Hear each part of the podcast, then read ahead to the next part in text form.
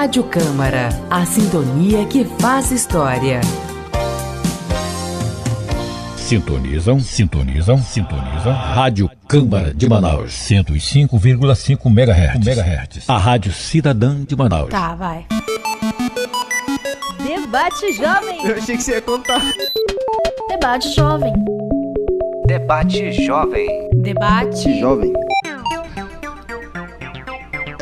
Debate Jovem. Bom dia, Manaus. Bom dia, Amazonas. O programa Debate Jovem está no ar mais uma vez aqui na Rádio Câmara 105,5 FM, a Rádio Cidadã de Manaus. Eu sou Luciano Coelho e hoje ao meu lado está Jaqueline Alves. Bom dia, Jaque. Olá, Luciano. Bom dia, bom dia a todos os nossos ouvintes. No programa de hoje vamos ter um bate-papo com o cirurgião plástico Euler Ribeiro Filho. O programa Debate Jovem é produzido pelos alunos da Agência Comunica do curso de jornalismo do Centro Universitário FAMetro, em parceria com a Rádio Câmara. E para iniciar o programa de hoje, a gente vai começar o primeiro bloco de uma forma que não poderia ser diferente.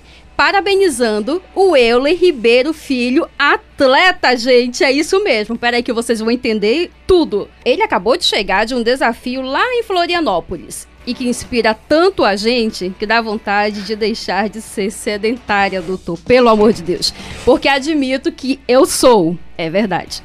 Bom dia, doutor, e seja muito bem-vindo ao programa Debate Jovem. Parabéns por mais uma etapa nesse seu desafio concluído no Iron Man, não é isso? Parabéns, porque o senhor é o nosso homem de ferro. Opa, muito obrigado, obrigado aqui pela Rádio Câmara 105 e pelo programa Debate Jovem. É uma honra a gente poder estar aqui participando, esclarecendo qualquer dúvida ou dando é, um pouquinho do nosso conhecimento de longa data já dentro da profissão. Mas eu estou sendo até pego de surpresa aqui com essa informação da, da, da parte, não do doutor, mas do Euler Ribeiro Filho mesmo. Eu, eu me divido em, em quatro funções específicas na minha vida, que eu, eu digo que a minha família é, é o meu pilar, juntamente com a minha profissão na cirurgia geral e cirurgia plástica, né, como professor. E aí tem a, a, minha parte de atleta e guitarrista. Eu, eu, eu, gosto de rock, então eu tenho uma banda de guitarra. Oh. E a, o quarto pilar, também não menos importante, tão importante quanto todos os outros, é a minha espiritualidade. Realmente, se eu não tivesse esses outros três pilares, eu não conseguiria ter vencido esse desafio tão grande que é o Ironman Brasil. Né? Essa é a minha quarta prova de Ironman né? na, na distância máxima, que são 226 quilômetros durante um dia. Você faz 4 quilômetros nadando, 180 pedalando e 42 correndo. E eu já fiz 16 meio Ironman. Então nada 2, pedala 90 e corre 21. Então são, essa é a minha vigésima prova em 16 anos. E eu vou fazer agora já 53 anos, mas me sinto como um, um menino de 21. Eu posso dizer que está muito melhor do que os meninos de 21. Oh, obrigado. Gente, eu tô com uma curiosidade aqui. Quanto tempo de preparação foi para essa maratona toda? É, assim, na verdade, o, o triatlon, e às vezes você acha que, que é uma coisa só, né? Mas são três esportes que ficam acumulados ali no, no, no princípio do dia, mas você tem que pensar um de cada vez. É, então você tem que fazer um, treina, um treinamento específico para natação, um treinamento específico para o ciclismo, um treinamento específico para a corrida. Para o treinamento do Ironman, eu acredito que se você nunca fez um Ironman, o mais interessante seria você ter orientação, claro, né? do educador físico, do fisioterapeuta, de um especialista em nutrição, que pode ser o próprio nutricionista ou, ou, o endocrinologista voltado para o esporte. Porque se você não tiver esse alicerce, as coisas ficam mais difíceis. Então, esse treinamento, para quem nunca fez, seria em torno de um ano.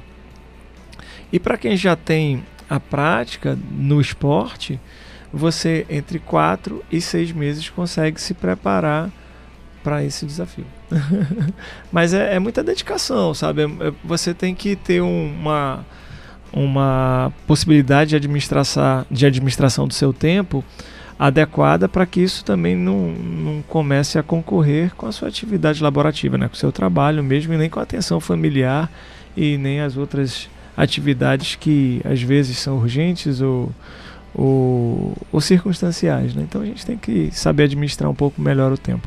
Isso que eu ia perguntar para você agora, doutor, que eu já vi que o senhor tem várias facetas, como a gente tem falado aqui em off. o senhor é triatleta, cuida da família, professor, doutor, toca numa banda. Uhum. Como é que é se dividir, dividir o tempo, saber conciliar tudo isso no, pra ser saudável? Olha, Luciano e Jaque, eu, eu te confesso que isso eu fui aprendendo a princípio intuitivamente e depois chega um determinado momento que você começa a ter algumas dificuldades, alguns percalços, assim, falhas mesmo na administração da, do seu tempo. E a primeira coisa que eu aconselharia para quem quer ter mais de uma função e, e, e ser apto a, a desenvolver com qualidade é comprar uma agenda. Hoje eu, eu digo assim, poxa, mas eu não, eu não tenho agenda. Diz, tem, no celular tem uma agenda, é só você Sim. se, se educar para utilizá-la. Se você tiver a agenda, a- o segundo passo que eu acredito é você começar a pensar no que, que é importante para você, quais são as suas prioridades. E o terceiro passo, não menos importante, é aprender a dizer não. Dizer não para o que não é importante. Porque aí você passa a dar toda a sua atenção para aquilo que vai te fazer feliz né, e vai fazer você alcançar as suas metas. E eu desenvolvi uma técnica que eu digo que é 1, 2, 3, 4, 5 e bora, né? Então, é, no 1 a gente geralmente identifica o que a gente precisa, no 2 a gente traça a meta, no 3 é um planejamento específico de como é que você vai é, alcançar aquilo que você se propôs, né? Aí nessa parte que vem, ó, quem vai ser meu técnico, o que, que eu vou comer, como é que eu vou fazer os meus treinos, qual é o horário, é, e tem finanças associado, tem. É, aí você vai para a parte da organização para botar isso no teu dia. E no final de tudo isso, ó, eu quero salientar que isso tem que estar no papel, bicho, né? Ou escrito em algum lugar. Se não tiver, que você não tem acesso, você se perde. E o final, que é o quinto, o quinto passo, é a execução. Porque às vezes o pessoal faz, identifica, traça a meta, planeja, organiza e não executa. A gente estava discutindo ainda há pouco Sim, sobre isso, que falta o verdade. quê?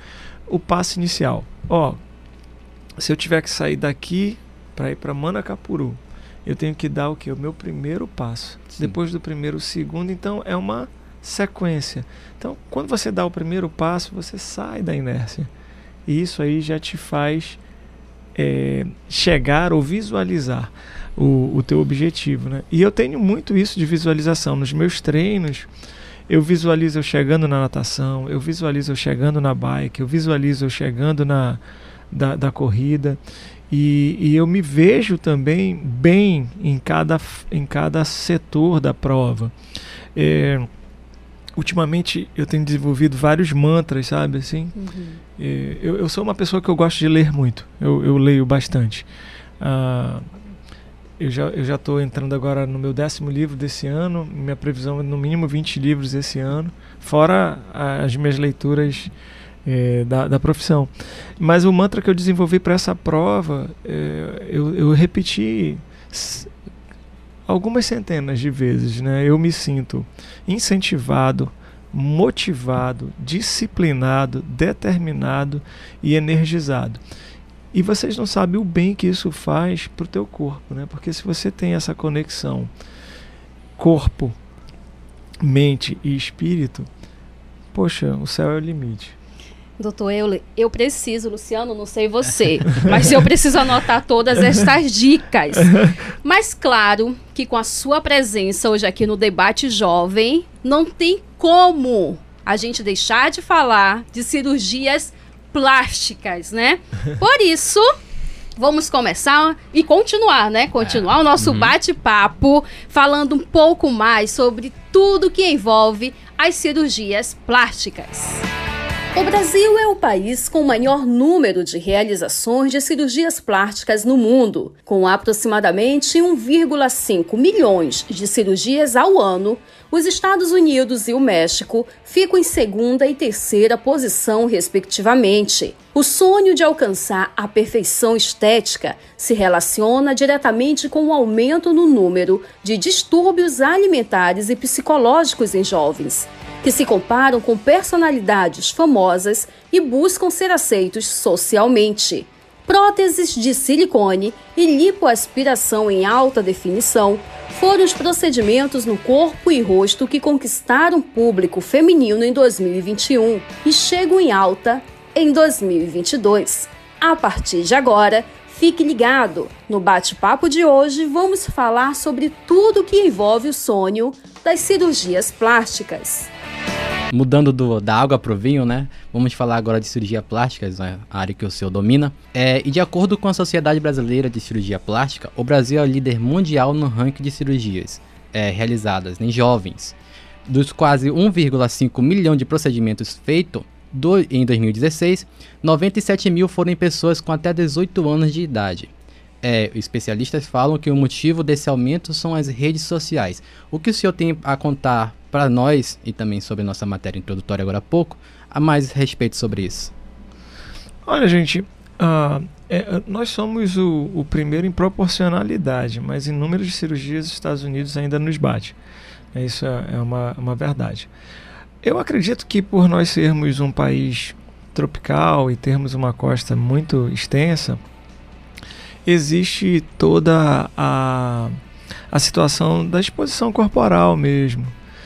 E você verifica que com as mídias sociais bombando em, em termos de, de autoestima, de, de cuidados com o corpo, de moda, e eles traçam perfis, mas nem todo mundo se, se encaixa nesse perfil. E às vezes essas pessoas tentam tomar alguns atalhos para se encaixar nessa nova situação, nesse novo modismo. Eu já passei por modismos de mamas grandes, depois já passei por modismos de mamas pequenas, já passei por modismos de colocações de próteses, agora estamos passando por outro modismo de explantes. Então, isso é uma sazonalidade natural da evolução do que dita as tendências mundiais com relação à, à, autoestima corporal e, e, e como você se vê perante o espelho. Ah, o número de jovens realmente aumentou porque hoje o, o jovem ele, ele tem muito mais possibilidade até de opinião do que antigamente, né? então, hoje o meu filho de 9 anos tem um celular, acessa as mídias, acessa o YouTube, acessa a Netflix. A gente pouco vê televisão hoje, né? Verdade. A gente vê só os canais praticamente fechados. E, e, a gente tem que estar tá ali de olho, né, para até orientar no que, no que você pode assistir e por que assistir aquilo. Então eu acho que a informação hoje ela é plena. Eu só acho que você tem que escolher e filtrar qual é a melhor informação para você buscar. Então na internet você tem tantos, tantas as, as informações boas como as, as informações não muito realistas. Né? Então nesse ponto de vista com a informação chegando a qualquer local do mundo e de uma forma muito fácil. Todo mundo hoje tem um rádio na mão, né, que capta essas mensagens e com imagens e com informações de texto. Então é muito, é muito fácil você ser orientado de uma maneira correta quando você procura a fonte certa. Nesse momento, acho que vale a pena eu salientar que o site da Sociedade Brasileira de Cirurgia Plástica é cirurgiaplástica.org.br. Você acessa ali põe o nome do cirurgião que você escolheu para lhe servir e lhe trazer coisas boas, sentimentos bons e, e, realizações de alguns sonhos e ver se ele faz parte da Sociedade Brasileira de Cirurgia Plástica. Se ele não fizer parte, é, abre-se assim um, um alerta, né? Uhum. Sinal amarelo ali acendeu. E aí você pode buscar o CRM, ver se ele tem especialidade. Se no CRM ele também não tiver, eu acho que você está comprando gato por lebre. Então aí acende o sinal vermelho e você tem que voltar e se reorientar. Eu acredito que a, o grande problema hoje da cirurgia plástica, quando você chega numa população tão grande de 1 milhão e 500 mil Isso. pessoas realizando procedimentos, é que as pessoas às vezes esquecem de que o, quando você procura qualidade, você tem um preço agregado a isso. Então as pessoas pensam sempre em, em pagar barato por um procedimento altamente especializado. E isso acaba saindo muito caro. Gente, o assunto tá interessantíssimo, imperdível, doutor. Peraí, porque a gente tem muitas perguntas ainda, tá bom? Vamos só fazer um breve intervalo, mas não sai daí que logo, logo voltaremos.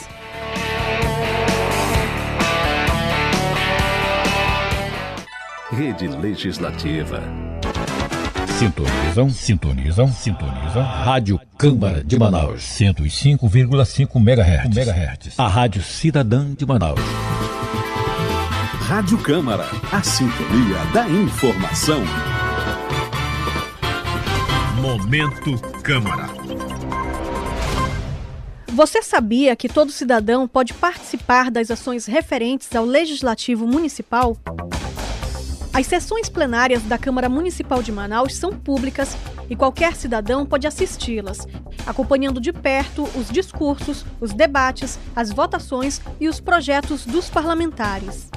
A Câmara Municipal de Manaus fica localizada na Avenida Padre Agostinho Cabaleiro Martim, número 850, entre os bairros São Raimundo, Santo Antônio e Compensa, na zona oeste da capital. Momento Câmara. Você tem direito ao voto. Comece a decidir o futuro.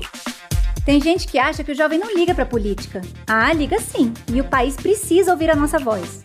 Agende sua visita no cartório eleitoral e faça o seu registro. Mostre que você está cansado de não ser ouvido. Não existe voto que não importe. Tudo importa. Se liga, é preciso votar para garantir um futuro melhor.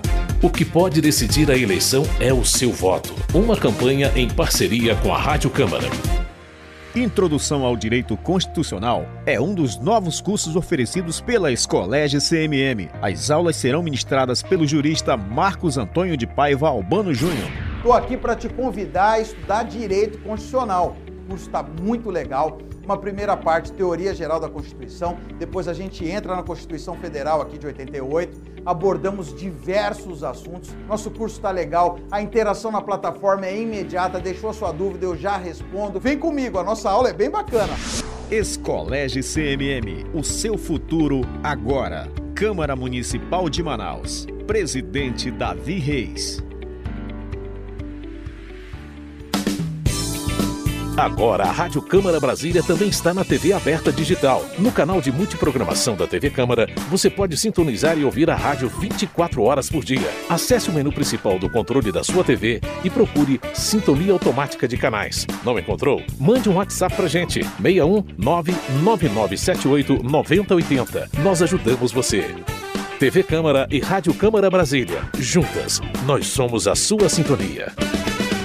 Entrevistas, análise das competições esportivas e bate-papo descontraído. Câmara Esportiva, toda segunda às 4 horas da tarde e às sextas a partir das 3 da tarde. Câmara Esportiva, apresentação, apresentação Paulo Rogério, aqui na 105,5 MHz.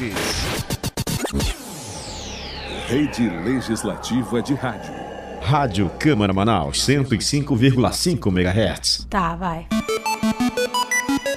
Debate Jovem. Eu achei que você ia contar. Debate Jovem. Debate Jovem. Debate Jovem. Debate Jovem. Voltamos aqui para continuar nosso bate-papo com ele, professor, triatleta, doutor, cantor, compositor. Euler Ribeiro Filho. Gente, eu sei que tá todo mundo querendo passo a passo, né? Então vamos falar sobre isso. Doutor, como é que funciona? Qual é o processo na primeira consulta com o cirurgião plástico? Olha, o processo como qualquer outra consulta com o médico. Você procura um especialista para que ele identifique realmente qual é a, a sua meta, o que, que você está buscando.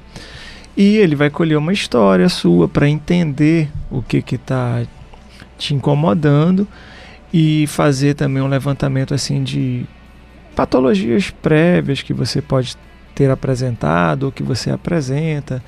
É, vai te questionar também como é que é a saúde dos seus pais, ver como é que foi o teu crescimento ao longo do tempo.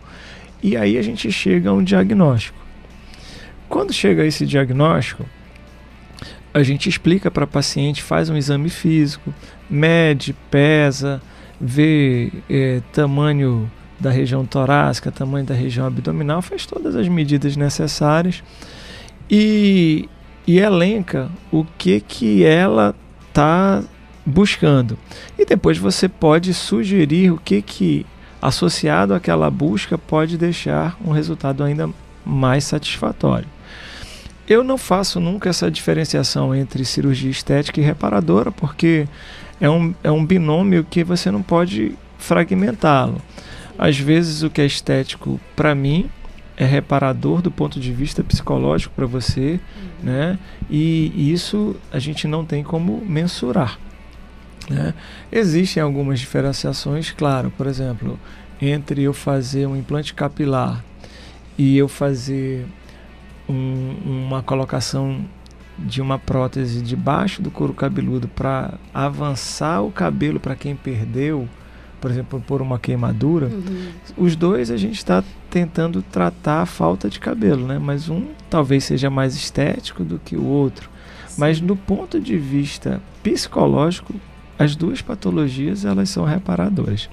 Então, a primeira coisa é procurar um profissional dentro do quadro da Sociedade Brasileira de Cirurgia Plástica e registrado no CRM do estado que você está procurando. Segundo, esse médico ele tem que estar habilitado para fazer esse diagnóstico preciso, em acordo com o paciente, depois solicitar todos os exames, que dependendo da idade, não são só os exames de sangue e de urina. Às vezes a gente precisa de exames de imagem específicos e também às vezes precisa de um parecer do cardiologista que vai fazer uma avaliação cardíaca e respiratória de você e às vezes do próprio anestesista. Tá? Para a gente já faz aquele encontro prévio para que quando você chegue no hospital nada seja novidade. Você já certo. tenha encontrado seu cirurgião, saiba quem são é, as pessoas que vão fazer parte da equipe e principalmente a pessoa que vai lhe anestesiar. Então seria mais ou menos essa sequência lógica. Consulta, identificação do, do, do que está te incomodando, solicitação dos exames, né? uma, uma conversa muito aberta sobre como é que vai ser feito o procedimento uhum. e depois uma consulta também com o seu cardio e com o seu anestesiologista. É, doutor, no primeiro bloco a gente falou do aumento de, de procedimentos estéticos feito, realizados pelos jovens, que em 2021 registrados foi cerca de 40, 140% a mais dos procedimentos. É, quando é o start? Quando pode fazer uma cirurgia plástica? A partir de que idade tem uma restrição? De, é, menores de 18 podem fazer cirurgia plástica abertamente? Olha, é, às vezes a gente tem pacientes com três meses que a gente está iniciando os procedimentos cirúrgicos reparadores. Aqueles pacientes que nascem com alterações é, congênitas Sim. do lábio, do nariz, né, que a gente lembra de lábio leporino. Certo. Então essas crianças a gente começa a fazer esses procedimentos entre o terceiro e o nono mês de vida. Então vai ter indicação sim cirúrgica para cada área do corpo. Uhum. A orelha, eu não posso começar a mexer na orelha antes que ela tenha uma formação adequada, porque se eu alterar a orelha antes dela chegar no desenvolvimento máximo dela, eu vou limitar o crescimento. Então, nesses casos, a gente tem idades, então acima dos 7 anos. Próteses de mama. A paciente, no mínimo, tem que ter menstruado, porque quando a paciente menstrua, ela estaria apta para o quê? Para a procriação. Então, ela já teria todos os outros acessórios, a mama também propícia para a amamentação.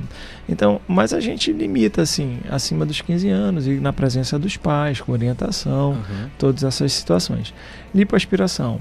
A lipoaspiração não é um tratamento para emagrecimento, ela é um tratamento para você exacerbar áreas do corpo do contorno corporal para você dar maior características e maiores silhuetas e curvas em algumas áreas que às vezes têm pequenos excessos.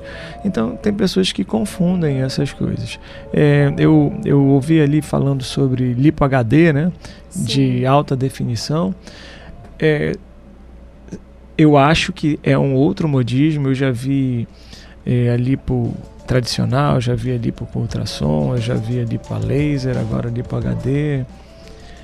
E aí você se questiona e quando acontece uma coisa ou outra, aí a gente volta para o princípio que é o que é seguro, que é a lipoaspiração é, básica. Né? Uhum. Né?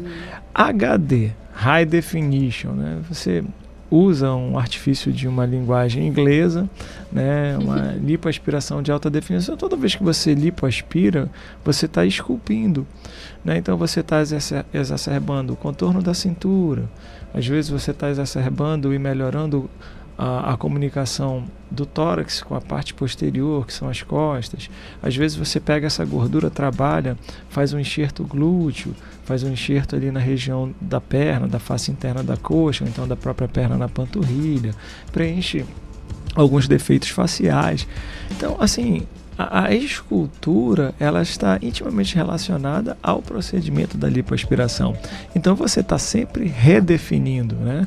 Então, isso aí são utilizações de palavras. Existem profissionais que utilizam outros aparelhos e dizem que aquilo é que é o, o must, né? Para fazer a, a, a, alta definição. Mas a gente consegue, com um procedimento tranquilo, extremamente seguro, fazer altas definições também sem usar esses aparelhos tão caros. Não, e o senhor falando de modismo, Luciano, não sei se você já viu, doutor, não sei se o senhor já viu, mas existe por aí uma blusa que é chamada de segunda pele, que vem com os desenhos dos gomínios. O senhor já viu isso? Ainda Cola não. no corpo. A pessoa usa e você jura que a pessoa. Olha, gente, como a pessoa tá definida.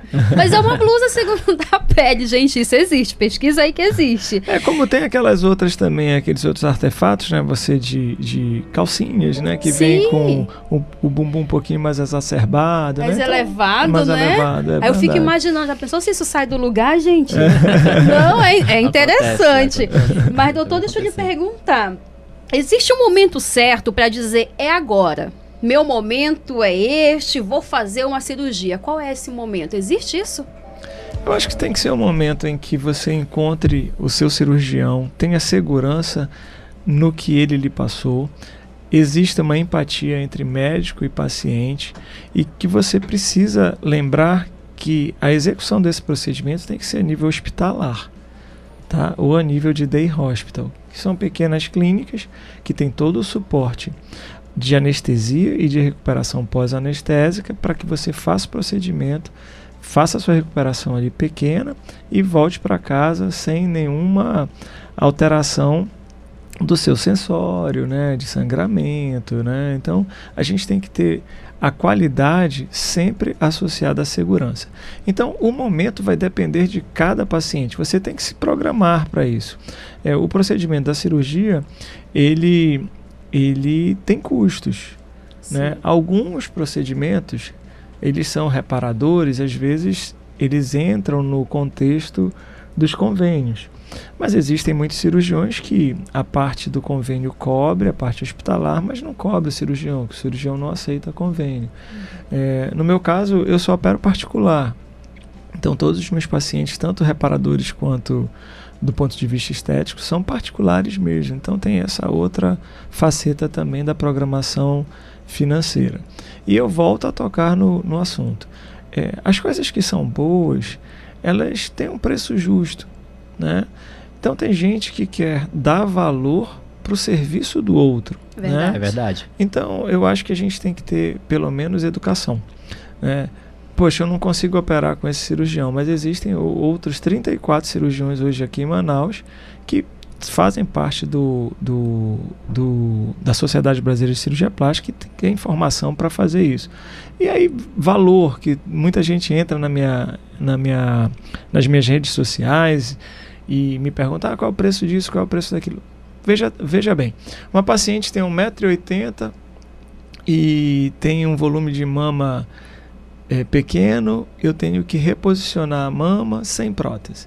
Aí outra paciente tem 1,50m, tem um volume de mama gigantesco, quer brotar prótese, mas não tem indicação. Como é que eu vou fazer alguma avaliação à distância e dar um preço de uma coisa que eu não estou nem vendo, né? nem tocando, nem projetando para ela, nem para mim o que a gente vai fazer? Então essas coisas elas têm que ser é, a nível de consultório mesmo. Né? Você tem que fazer uma consulta. É, doutor, ainda falando sobre o assunto, é, o público ele tem se diferenciado mais ou as mulheres ainda predominam na, no campo de, de realizar cirurgias? Eu acredito que existe uma diferença básica porque a mulher é corajosa, né? O homem é mais medroso. e antes... Pode repetir isso, doutor, por gentileza? Não, mas eu, eu acho que a, a, a mulher, o fato dela, dela ter a gestação e, e, e parir, né? Então, a gerar a, a criança, ela já tem um, um limiar de dor um pouquinho maior. Então ela, ela aguenta mais o tranco do que os homens. Os homens são moles mesmo no pós-operatório. Gente, que gostoso ouvir isso. Ai, ai, ai. O limiar da dor ele é diferente do homem e da mulher, uhum. sim. Agora, essa tua, esse teu questionamento é, é extremamente é, relevante porque antigamente os homens procuravam o, o consultório de cirurgia plástica num percentual de entre 5% e 7%. Hoje, os homens estão em a, acima de 15%, ali já chegando a 16% da clínica particular mesmo. Então, de cada 100 pacientes, em torno de 15 são homens. Né? Os homens fazem mais a procura por conta de cirurgias na face, né? pálpebra, nariz, orelha, a face em si mesmo, é, lipoaspiração, né? E também a ginecomastia, que é um, um, um, problema que a gente verifica muito, principalmente nesses pacientes que começam a malhar e aí acabam tomando alguns hormônios diferenciados e cresce a, a, glândula que fica atrás do mamilo. Aí a gente tem que retirar essa glândula e quem faz isso é o cirurgião plástico. Gente, eu sei que o bate-papo tá bom demais, mas precisamos fazer um pequeno intervalo, não sai daí.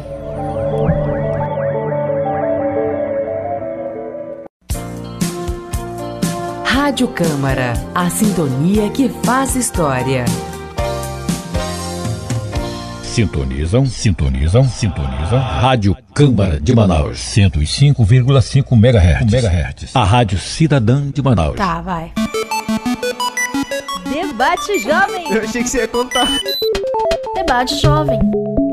Debate Jovem. Debate Jovem. Debate Jovem. Bom dia, voltamos aqui com o nosso segundo bloco do Debate Jovem. Eu sou Luciano Coelho.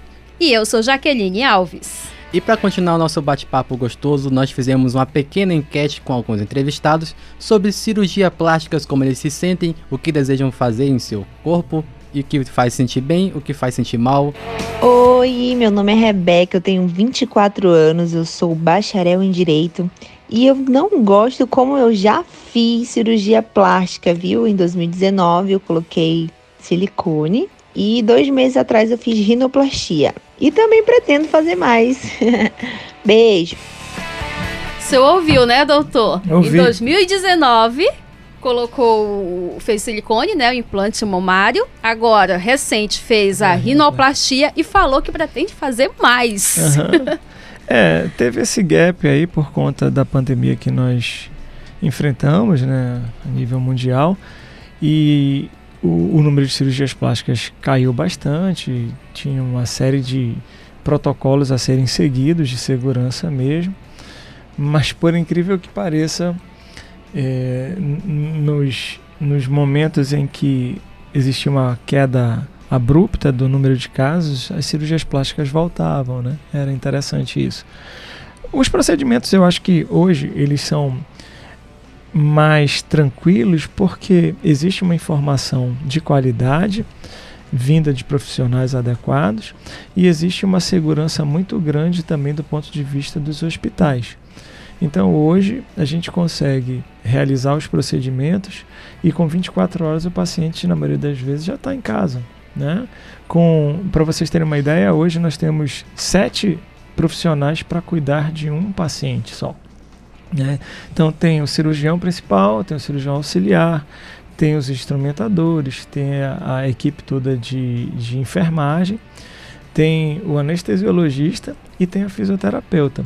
Então é muita gente para cuidar de um só paciente e por isso que a gente consegue resultados extremamente satisfatórios em pequenos é, espaços de tempo. Então, num curto espaço de tempo, a gente consegue com que esse paciente volte para o trabalho, ou volte para a escola, ou volte para a sua atividade física, entendeu? Então, entre 15 e 21 dias, esse paciente está apto para realizar a maioria das coisas.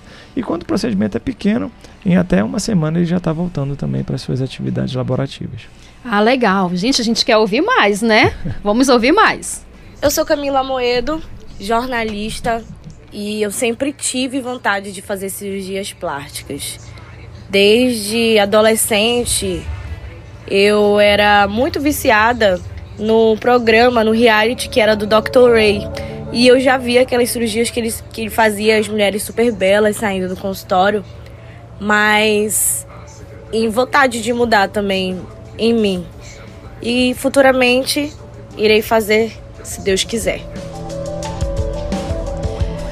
Gente, doutor, o senhor prestou atenção nessa frase, aquelas mulheres belíssimas saindo do consultório. Como é que é essa visão? É, preste atenção. É, isso a gente tem que a, a, alertar a população que às vezes o paciente chega com uma foto de uma atriz, ou com a foto de um ator, uh, ou com a foto de uma mama, foto de um abdômen, uh, ou foto de um nariz. Pô, eu quero meu nariz igual a isso, eu quero minha mama igual aquilo. Poxa, são, são situações tão indefinidas porque a pele é diferente, a altura é diferente, a constituição da glândula é diferente, ou então é, a constituição óssea do nariz é diferente, então a gente não consegue. Nessas situações, eu acho que a gente tem que setorizar muito a limitação também do procedimento para cada cidadão. A cirurgia plástica ela é única para cada paciente.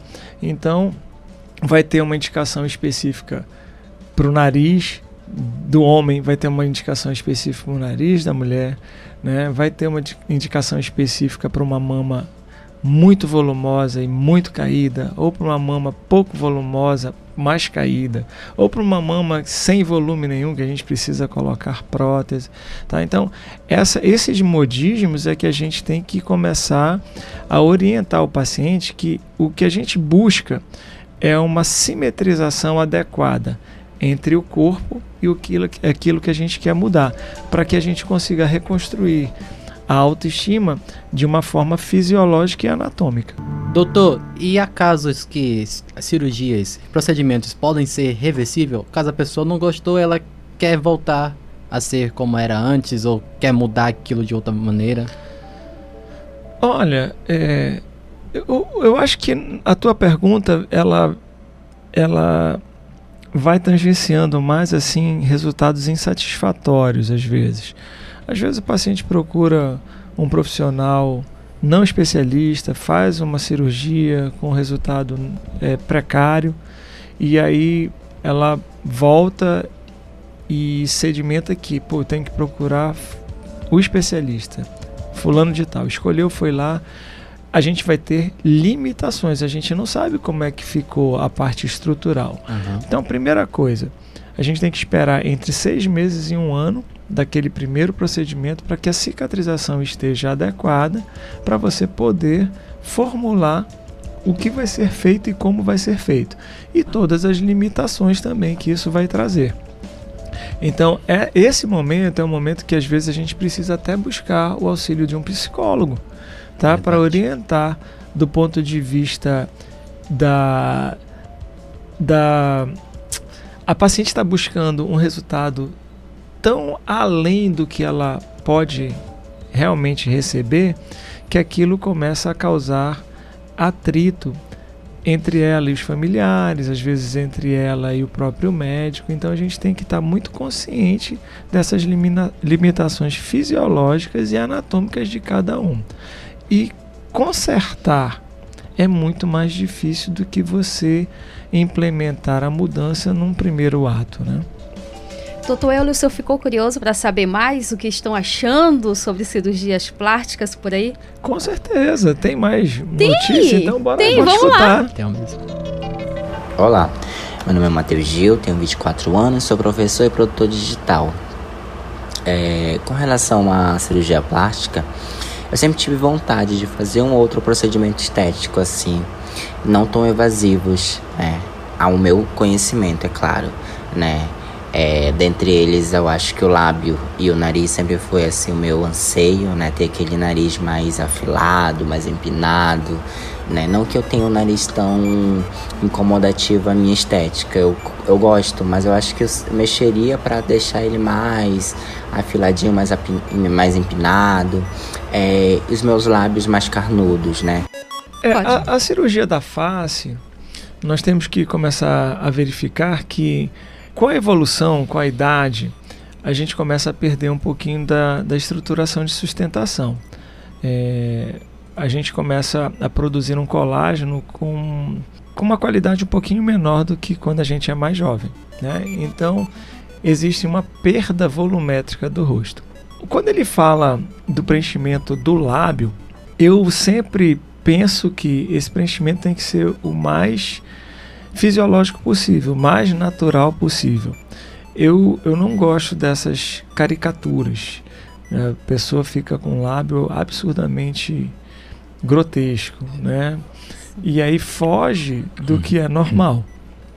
Então, às vezes a pessoa chega já vira até motivo de comentário, né? Poxa, olha o lábio, né? olha o preenchimento da maçã do rosto, olha aquela testa que fizeram botox. Então, então acho que a gente tem que fazer essas, essas situações da maneira mais natural possível, com resultado estético superlativo. Né? Ponta nasal, ponta nasal de homem tem uma uma inclinação adequada entre o lábio e, e, a base do nariz. Ponta nasal feminina, essa inclinação é um pouquinho diferenciada. Então, esses ângulos são, são ângulos estudados por Da Vinci. Né? Então, a gente tem a, altura melhor do nariz para a mulher, a altura melhor do nariz para o homem. Existem correlações entre a base do nariz e a ponta nasal. Então, tudo isso a gente leva em consideração. Gente, já vou fazer essas medições, doutor. É. Como, é que, como é que faz isso aí? Eu te explico mais tarde, né? Mas não é uma coisa absurda, não, né? Então a gente tem essa, essas situações, a gente tem que ver é, em quantos graus a gente tem a, a, o ponto luminoso do nariz, em quantos graus a gente pode elevar essa, essa ponta para chegar perto daquele ponto luminoso, se a coluna debaixo do nariz está na mesma altura das asas nasais, é, qual é a qualidade dessa cartilagem, qual é o tamanho dessa cartilagem. Então, quando você é, executa esse procedimento, ele é muito pessoal mesmo. Né? Então, às vezes, eu quero o nariz do Tom Cruise, mas eu não tenho estrutura óssea nem cartilaginosa para me deixar com aquele nariz. E aí? O senhor foi num patamar assim, né, doutor? o, senhor, o senhor pegou pesado agora. mas é porque o Tom Cruise é mais ou menos da minha idade, né? Ele tem 60 anos, eu tenho 53. Oh. Né? né? E se você começar a observar, é, pega uma foto do Tom Cruise bem jovem com o Tom Cruise de hoje. Né? Ou da Angelina Jolie jovem Sim, com a Angelina Jolie agora, né? São, a diferença é grande porque a gente tem essa perda volumétrica natural mesmo, né? Então essas situações a gente tem que é, a gente, eu sou mais, eu sou um cirurgião plástico, eu sou muito mais natural do que artificial. Tudo que é muito artificial ele causa espanto às vezes, né? Porque você, eu te conheci hoje aqui, amanhã tu tá toda modelada de uma forma que te descaracteriza. Irreconhecível. Irreconhecível. Aí fica difícil, né? Então acho que a gente tem que remoçar de uma maneira que a gente preserve as características básicas de cada cidadão. E Luciano, temos mais uma aí? Vamos chamar mais uma entrevistada então? Olá, meu nome é Ivna Nascimento, tenho 24 anos, sou estudante de jornalismo do oitavo período, também sou locutora nas horas vagas. É, a minha maior vontade é fazer uma cirurgia para diminuição dos meus seios. Por quê? Porque eu tenho um problema muito grande em questão da minha coluna e isso dificulta bastante na hora de eu sentar, na hora de eu andar. Por os meus seios serem maiores, aí sim eu tenho essa certa dificuldade, muitas das vezes, porque pesa. Muitas mulheres desejam colocar prótese. No meu caso, eu gostaria de reduzir um pouco mais e ter o tamanho do seio padrão de qualquer mulher, né? O mais interessante é que ela relata ter o que a gente chama de hipertrofia mamária.